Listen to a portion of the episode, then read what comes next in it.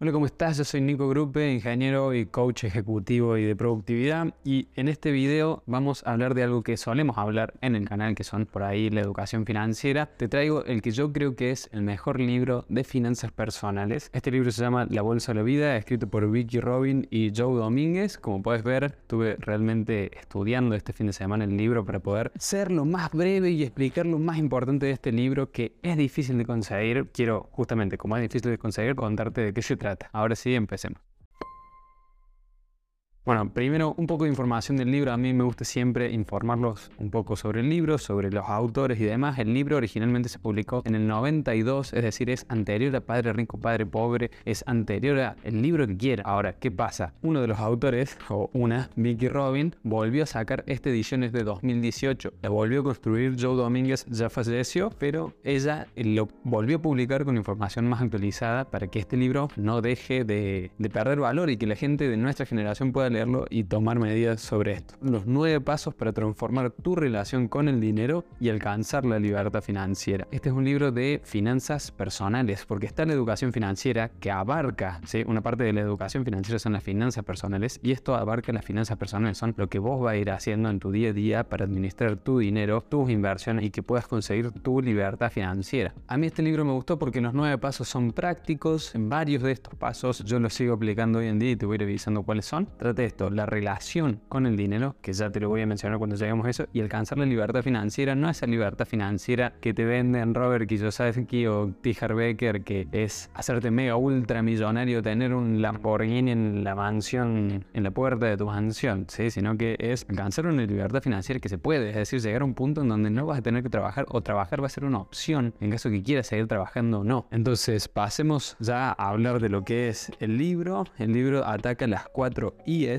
la inteligencia económica, la integridad económica, la independencia económica y la interdependencia económica. Te explico brevemente de qué tratan cada una. La inteligencia económica es la capacidad de distanciarte de tus suposiciones y de tus emociones con respecto al dinero y valorarlas de forma objetiva. Si eso es la inteligencia económica, cuando uno empieza a entrar en el juego del dinero, empieza a haberte una cuestión emocional. Si alguna vez invertiste en criptomonedas, te vas a dar cuenta que por ahí un día decís, no, por Dios, tengo que sacar el dinero de ahí porque no, no podés con, con tanta presión. Entonces ahí va la inteligencia económica. La integridad económica se consigue al aprender el verdadero impacto de ganar y gastar tanto en tu familia inmediata como en el planeta eso es la integridad económica que ya va con más que uno mismo. La independencia económica es cualquier cosa que te libera de depender del dinero para manejar tu vida. Es decir, hasta incluso creencias, ¿sí? De, que no me alcanza el dinero y demás. No, eso es liberarse independientemente del dinero. Y la interdependencia es lo que también plantea Stephen Covey en el libro Los siete hábitos de la gente altamente efectiva, que también hay un resumen en mi canal que si lo quieres ver te lo dejo en las tarjetas. Que la interdependencia es que no estás solo, ¿sí? Solo vas poder llegar rápido, pero con otras personas vas a poder llegar lejos. Nuestra vida son vidas sociales. Si sí o sí tenés gente alrededor, cuando dejas de tener gente alrededor, te empezás a quedar solo, empezás a morir. Entonces, de eso se trata esa interdependencia, de poder hacer buenas acciones económicas para el día de mañana poder fortalecer esos lazos con otros. Empecemos por el nombre. Normalmente, yo por lo menos caí en el juicio de cuando dice la bolsa o la vida, pensé que se refería a la bolsa de valores, donde uno invierte el dinero. Y no, es la bolsa, es la cartera. Es si alguien viene en la calle y te quiere robar y te dice dame la cartera o dame tu vida. El libro dice que la mayoría de las personas somos capaces de decir te doy mi cartera, te doy mi dinero, chao. Es como que valoramos más la vida que el dinero. Sin embargo, somos capaces de trabajar hasta la muerte para ganar dinero, para darnos una supuesta vida. La pregunta es, ¿por qué entonces, si a ese momento de que te preguntan la cartera o la vida y decís la vida, te pasas toda la vida corriendo detrás del dinero en vez de vivir la vida. Y acá la autora afirma que en realidad no trabajamos para ganarnos la vida, sino que trabajamos para ganarnos la muerte. Y acá es donde entra también en el primer capítulo en el término de lo suficiente. Y esto es lo que yo voy, que es la diferencia entre Robert Kiyosaki, su Lamborghini y sus mansiones, con este tipo de libro que es una libertad financiera alcanzable. Y es que la idea es conseguir lo suficiente, tener algo que luego en el libro definen como una vida furtiva, algo que sea simple y que sea fácil de acceder. Y la idea de este libro es que te enseñe a tener lo suficiente para las necesidades para sobrevivir, suficientes cosas para estar cómodos y satisfechos e incluso los lujos suficientes. Es decir, no tenés por qué tener 30 autos si no vas a usar ninguno de ellos, ¿entendés? Entonces ya eso empieza a facilitar la forma en la que vas a alcanzar tu libertad financiera porque se puede alcanzar en esta vida. Entonces, el primero de estos nueve pasos se resume en dos partes, ¿sí?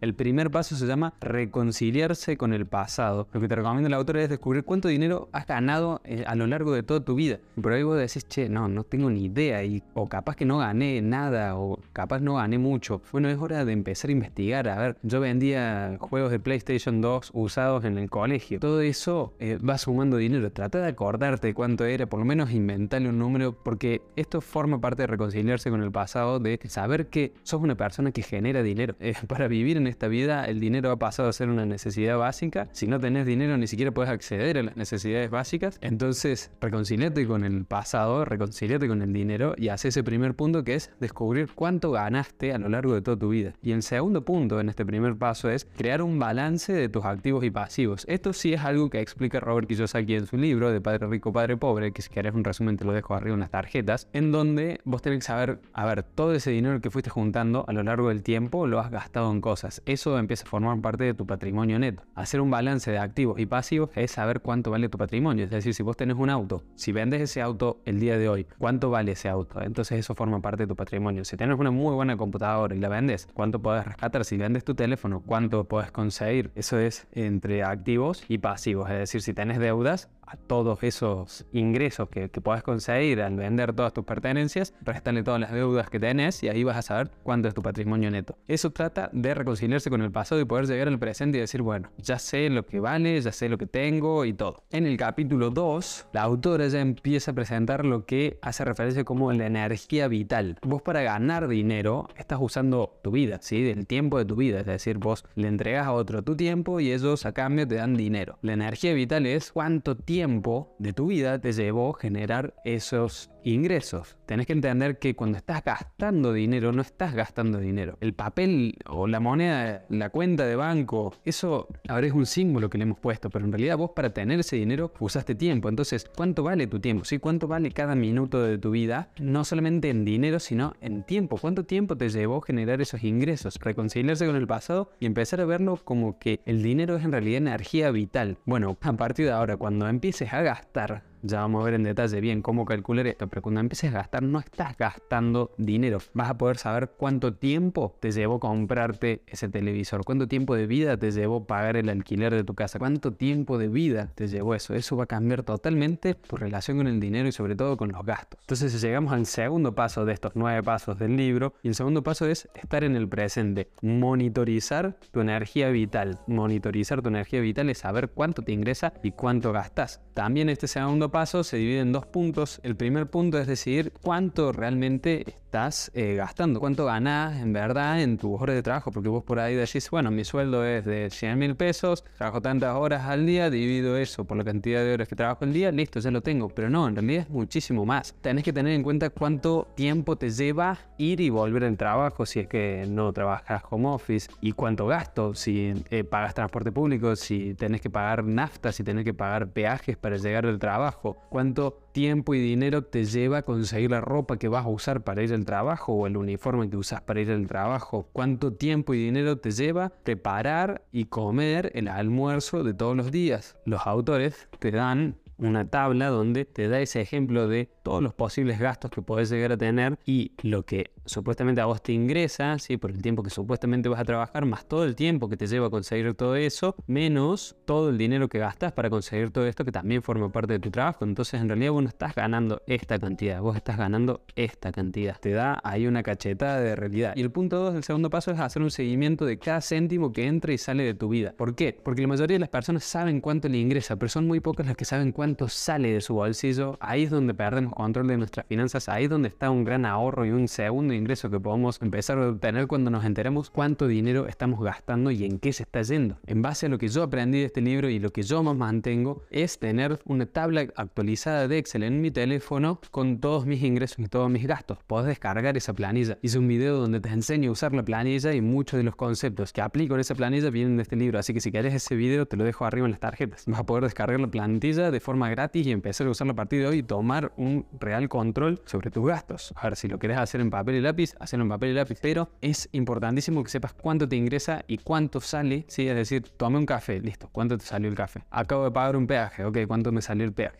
Absolutamente todo, porque así empezás a ver los gastos hormiga que se llaman, que son esos cafés, ese chocolate que te compras en el supermercado, todas esas cosas empiezan a representarte a dónde se va tu dinero. Acordate, si vos no administras tus finanzas, alguien las está administrando por vos. Capaz se las estás librando la suerte y listo, las finanzas se van. El tercer capítulo se llama ¿A dónde va mi dinero? Y el tercer paso es como un complementario del paso 2. Es decir, en el paso 2 vos notaste todos tus gastos y todos tus ingresos. Bueno, en el tercer paso es si vas a mi tabla de Excel, lo vas a saber porque ya eso está hecho todo en el mismo Excel, es decir, al final vas a saber cuánto fue todo lo que te ingresó en el mes, cuánto fue todo lo que gastaste en el mes. El tercer paso se llama una tabla mensual, en donde puedas saber absolutamente todo. A ver, nunca vamos a saber el 100% de todo lo que nos ingresó y nos gastó. A mí siempre me pasa, y de hecho está contemplado en el Excel, un espacio donde hay dinero que no sabemos qué pasó, por lo general suele ser poco, pero hasta esas cosas están contempladas para que cuando llegue el fin de mes y tengas todos los ingresos y todos los gastos, digas, a ver, voy a controlar, controlo todas mis cuentas bancarias, controlo cuánto tengo en efectivo, cuánto tengo en el banco y todo, y a ver si los números coinciden. Y así pasamos ya al capítulo 4, ¿cuánto es suficiente? La búsqueda de la felicidad. Y hay una frase que te dejo que me gustó muchísimo de Howard Thurman. No te preguntes qué necesita el mundo, pregúntate qué te hace sentir vivo y después hazlo. Porque el mundo necesita gente que esté viva. En este capítulo lo que trata de hacer la autora es descubrir cuánto es suficiente, cuánto es lo que vale. Para descubrir ese cuánto es suficiente vamos a tener que estar conectados con nuestros valores y nuestro propósito. Y por eso que el cuarto paso es hacerte tres preguntas. Yo lo hago, por ejemplo, a fin de mes. Cuando tenés los gastos, hacerte estas tres preguntas que te van a cambiar la relación con los gastos. La primera pregunta es, ¿me he sentido realizado, satisfecho y valorado en base a la energía vital que he gastado? Esa primera pregunta te incita a plantearte si tus gastos te aportan la misma felicidad que te aporta cumplir con un sueño. Es decir, agarras y decís, a ver, este helado que me compré me hizo sentirme realizado, satisfecho y valorado. Y la verdad, este helado mm, no, no creo. Por ejemplo, la felicidad, dice la autora, de comprar algo nuevo no dura. ¿sí? Los placeres verdaderos se obtienen cuando cumples un sueño. Entonces, si eso que gastaste forma parte de cumplir un sueño que está relacionado con tus propósitos, con tus valores, genial. Entonces en ese caso sí va. Ahora, si vos no sabes cuáles son tus valores, cuáles son tus propósitos, hay un par de cosas que te recomiendo. Número uno es yo tengo un curso que lo dictamos en vivo, se dicta dos veces al año, que es para descubrir tu propósito de vida. Si quieres saber más sobre eso, te dejo más información en la descripción para que estés atento a cuando se abran las inscripciones. Número dos, si quieres empezar a pasar a la acción, tengo otras dos opciones. Una, mi el método Faro, donde vas a saber cuáles son tus sueños, ¿sí? porque hay de hecho una parte donde se trata de pasar de sueños a metas concretas, a objetivos concretos. Entonces ahí vas a conocer cuáles son tus sueños y cuáles son los pasos que tenés que seguir para alcanzar esos sueños. Si lo relacionamos con esto, los gastos que tengas relacionados para alcanzar, para hacer ese seguimiento de paso, para alcanzar tus sueños y objetivos, son pasos que sí te van a hacer sentirte realizado y satisfecho. Y otra opción es mi planificador semanal, del cual ya enseñé a usarlo arriba te dejo un video en las tarjetas que también lo puedes conseguir donde en la primera página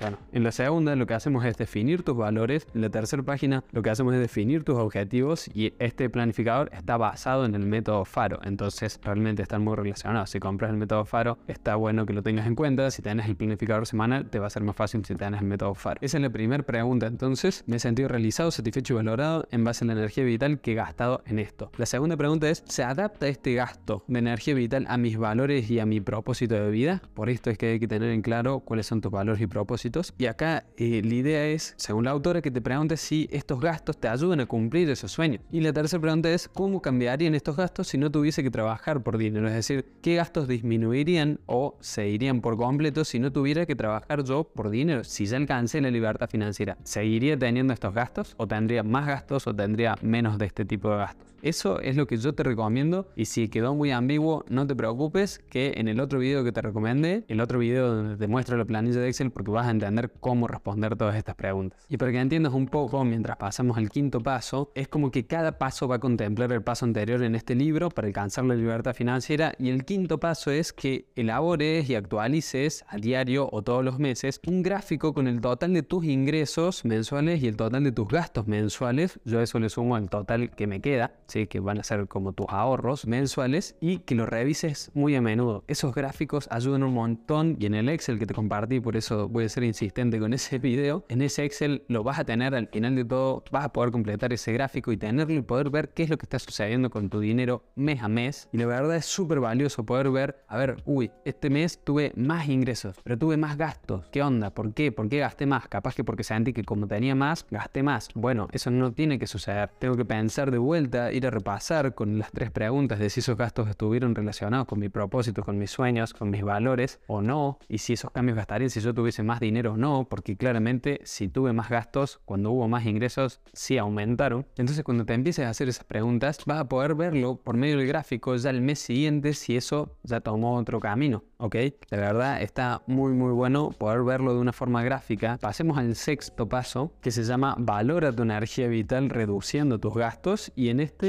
se va a tratar de justamente tener esta vida frugal, que se habla mucho de esta palabra en el libro, que es, es algo que es sencillo y poco abundante, es lo que es suficiente. Esta es la forma para ahorrar dinero. En el libro te da 10 recomendaciones de formas sencillas para ahorrar dinero. Te voy a mencionar 5 porque la idea de este sexto paso es reducir al mínimo todos los gastos mensuales. Es decir, realmente necesitas, a ver si lo que vos estás queriendo conseguir es la libertad financiera lo antes que se pueda, realmente necesitas tener Netflix, Disney Plus, HBO Max, Amazon Prime, Paramount, necesitas absolutamente todas esas, necesitas también tener Spotify, necesitas tener Apple Music, necesitas todas esas suscripciones que todos los meses van quitándote dinero, ¿sí? reducir los gastos al mínimo. Primero, fíjate de cubrir tus necesidades básicas y después de eso, fíjate cuáles son esos gustos que sí necesitas, porque tampoco se trata de vivir esta vida amargado y sin, sin gustos, pero no tener esos gustos excesivos que no son necesarios. Te voy a dar cinco de estas formas de ahorrar dinero en el libro hay 10, pero para no entrar tanto en detalle, el primero es dejar de querer impresionar a los demás. Ese es un factor que nos hace gastar muchísimo dinero, querer impresionar a otras personas, querer impresionar a una posible pareja de que vos tenés un cierto estilo de vida cuando no lo tenés, o un grupo de personas que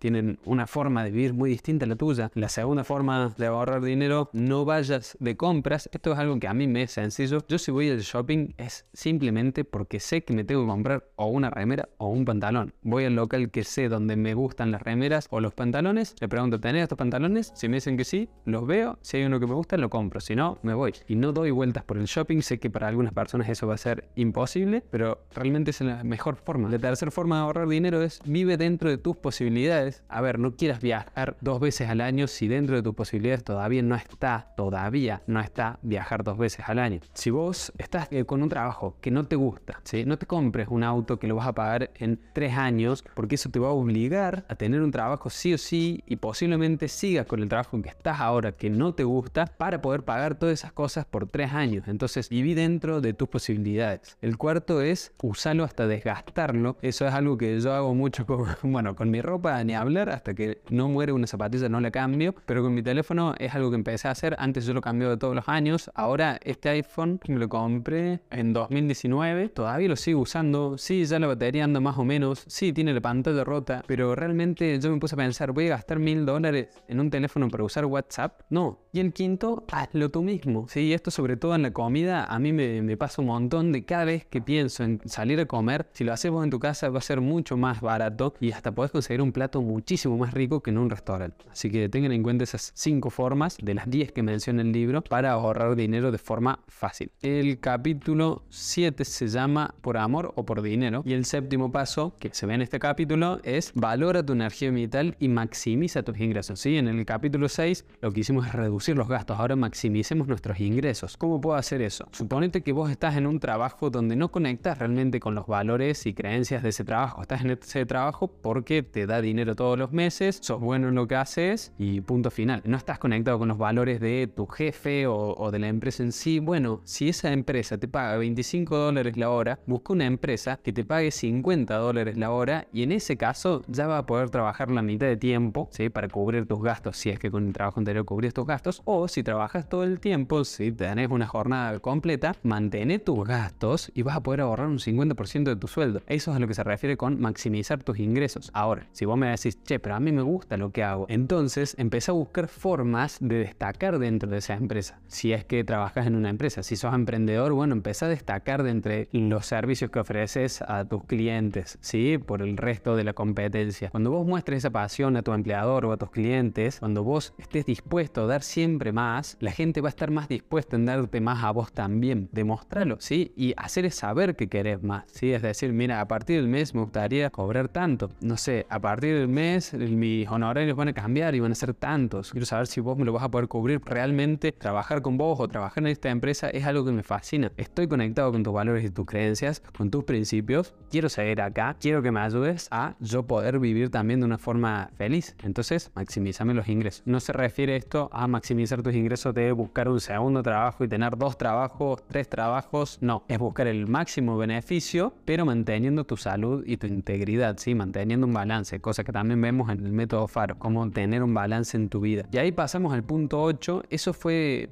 qué hacer con el dinero que ya actualmente te ingresa, el punto 8 y el punto 9 están más relacionados a la parte de la inversión. Para mí este no es el mejor libro para aprender de inversiones, pero sí te hace empezar a tomar en cuenta por qué hay que tener en cuenta, valga la redundancia, invertir tu dinero. El octavo paso dice el capital y el punto de equilibrio. La idea es llegar a un punto de equilibrio entre los gastos que tenés al mes y los intereses que te generan tus inversiones. Todavía no tenés inversiones, pero acá el libro te plantea, bueno, suponete que vos tenés X dinero ahorrado que no se toca, si es dinero 100% ahorrado, eso multiplícalo por algún tipo de interés a largo plazo, que puede ser por algún bono del Banco de Estados Unidos, del Tesoro de Estados Unidos, que puede ser alrededor, para poner un ejemplo, del 4%, eso dividirlo en 12 meses y ya tenés ingresos mensuales derivados de inversiones, es decir, cuánto te va a ingresar al mes de inversiones. Posiblemente al principio no te ingrese mucho, es decir, acá da varios ejemplos, si vos ese capital ahorrado que no se toca, que no se va a inmutar, es de mil dólares, con una tasa del 4% dividido 12 meses, vas a estar hablando de 3,33 dólares al mes. Es muy poco. Ahora acá entra en juego el hecho del el interés compuesto. El próximo año va a ser lo que pusiste más ese 4%. Es decir, si vos ponías 100 dólares más un 4%, el año que viene tenés ya de entrada 104 dólares, ¿sí? más lo que vayas a poner ahora y más la tasa del 4% sobre ese 104%. Entonces cada vez eso va a ser más. Y algo que empezó siendo muy poco, cada vez va ser más y más grande y la idea es llegar a este punto de equilibrio entre los gastos que tenés, mantener los gastos siempre al mínimo, siempre lo más estable que se puedan y con estas inversiones recurrentes que van a ir subiendo por un interés compuesto. En un momento no muy lejano de tu vida, esas dos líneas, esos dos gráficos van a chocar, van a tocarse en ese punto de equilibrio que lo que significa ese punto de equilibrio que vas a poder cubrir tus gastos con los ingresos que te generan las inversiones, es decir, trabajar va a ser opcional. Como podés ver en este gráfico donde estos son los gastos que vas teniendo, estos son los ingresos que tenés de parte de las inversiones, en algún punto en el tiempo vas a poder cubrir todos tus gastos con lo que te ingresa de las inversiones y trabajar va a ser opcional, generar más ingresos que eso va a ser opcional. Ahora, suena lindo, hay que aprender a hacer esto y para eso está el capítulo 9 donde el paso 9 se llama invertir para conseguir la independencia económica. La independencia económica la vas a conseguir por medio de invertir tu capital. Hay muchísimos muchísimas formas de invertir el capital, no vamos a entrar de detalle en eso en este video porque yo no soy experto en el tema tampoco. En el libro te explica varias formas de invertir y una de las que para mí es más importante es de buscar un asesor, buscar a alguien que realmente sepa de inversiones que te pueda asistir en ese tema. Conozco varios, es cuestión que los busques en internet, sepas sus recomendaciones y si vienen recomendados muchísimo mejor, que te ayuden a generar, por ejemplo, este ahorro por medio de interés compuesto, que tengas una buena salud económica por medio de las inversiones va a hacer que en algún momento consigas la libertad financiera y que trabajar sea opcional. Si realmente estás conectado con tu propósito de vivir, con tus valores, seguramente vas a seguir trabajando y ahí los ingresos van a ir por encima porque tus gastos ya van a estar cubiertos. Por último, decirte que al final del libro, si es que lo llegas a conseguir, hay un resumen de los nueve pasos para que no tengas que volver a pasar por todo el libro, simplemente puedes ir al final y recordarlo fácilmente. Bueno, eso es todo con este libro, La Bolsa de la Vida, de Vicky Robin, que a mí me parece un librazo. Te recomiendo realmente que trates de conseguirlo, no sé, capaz por Mercado Libre, capaz por Busca Libre, capaz por Book Depository, Amazon, que está bueno, está bueno que lo leas. Yo te fui muy resumido, el libro tiene unas 380 y pico de páginas, entonces realmente este resumen ojalá represente lo máximo que se pueda de este libro, pero bueno, eso es lo que yo más obtengo, lo que yo más me llevo de este libro. Lo mejor es tenerlo el libro, leerlo vos. Estos libros, la idea es que no te cases con este libro y lo que aprendes con este libro no va a bastar, por ejemplo, por lo menos en lo que es inversiones, entonces falta muchísima más investigación y todo lo que es el mundo de la educación financiera es gigante y cada vez que te empezás a meter te das cuenta que cada vez es más y más grande. Si te gustó el video y te pudo aportar valor, hacémelo saber dejándole un me gusta al video. Si tenés alguien con quien compartirlo, te agradezco mucho que se lo pases al video. Y si tenés recomendaciones, algún otro libro que a vos te haya gustado de educación financiera o querés que le haga el resumen a algún otro libro, déjamelo en los comentarios, así yo me fijo qué libros son y si yo ya lo leí y no hice todavía el resumen, lo tengo en cuenta para que sea el próximo. Si ya estás suscrito al canal, gracias por volver. Si no estás suscrito y ya viste más de 3, 4, 5 videos de mi canal, quiere decir que te está gustando el contenido, considera suscribirte, es súper fácil. Sé que más del 70% de la audiencia que ve mis videos no está suscrita y realmente me ayudas un montón suscribiéndote y aparte de eso es gratis. Te dejo un botón de este lado para que te suscribas, es súper fácil, lo tocas y ya estás suscrito al canal y me ayudas un montón y de este lado te dejo un video que muy seguramente te va a gustar. Nos vemos la próxima.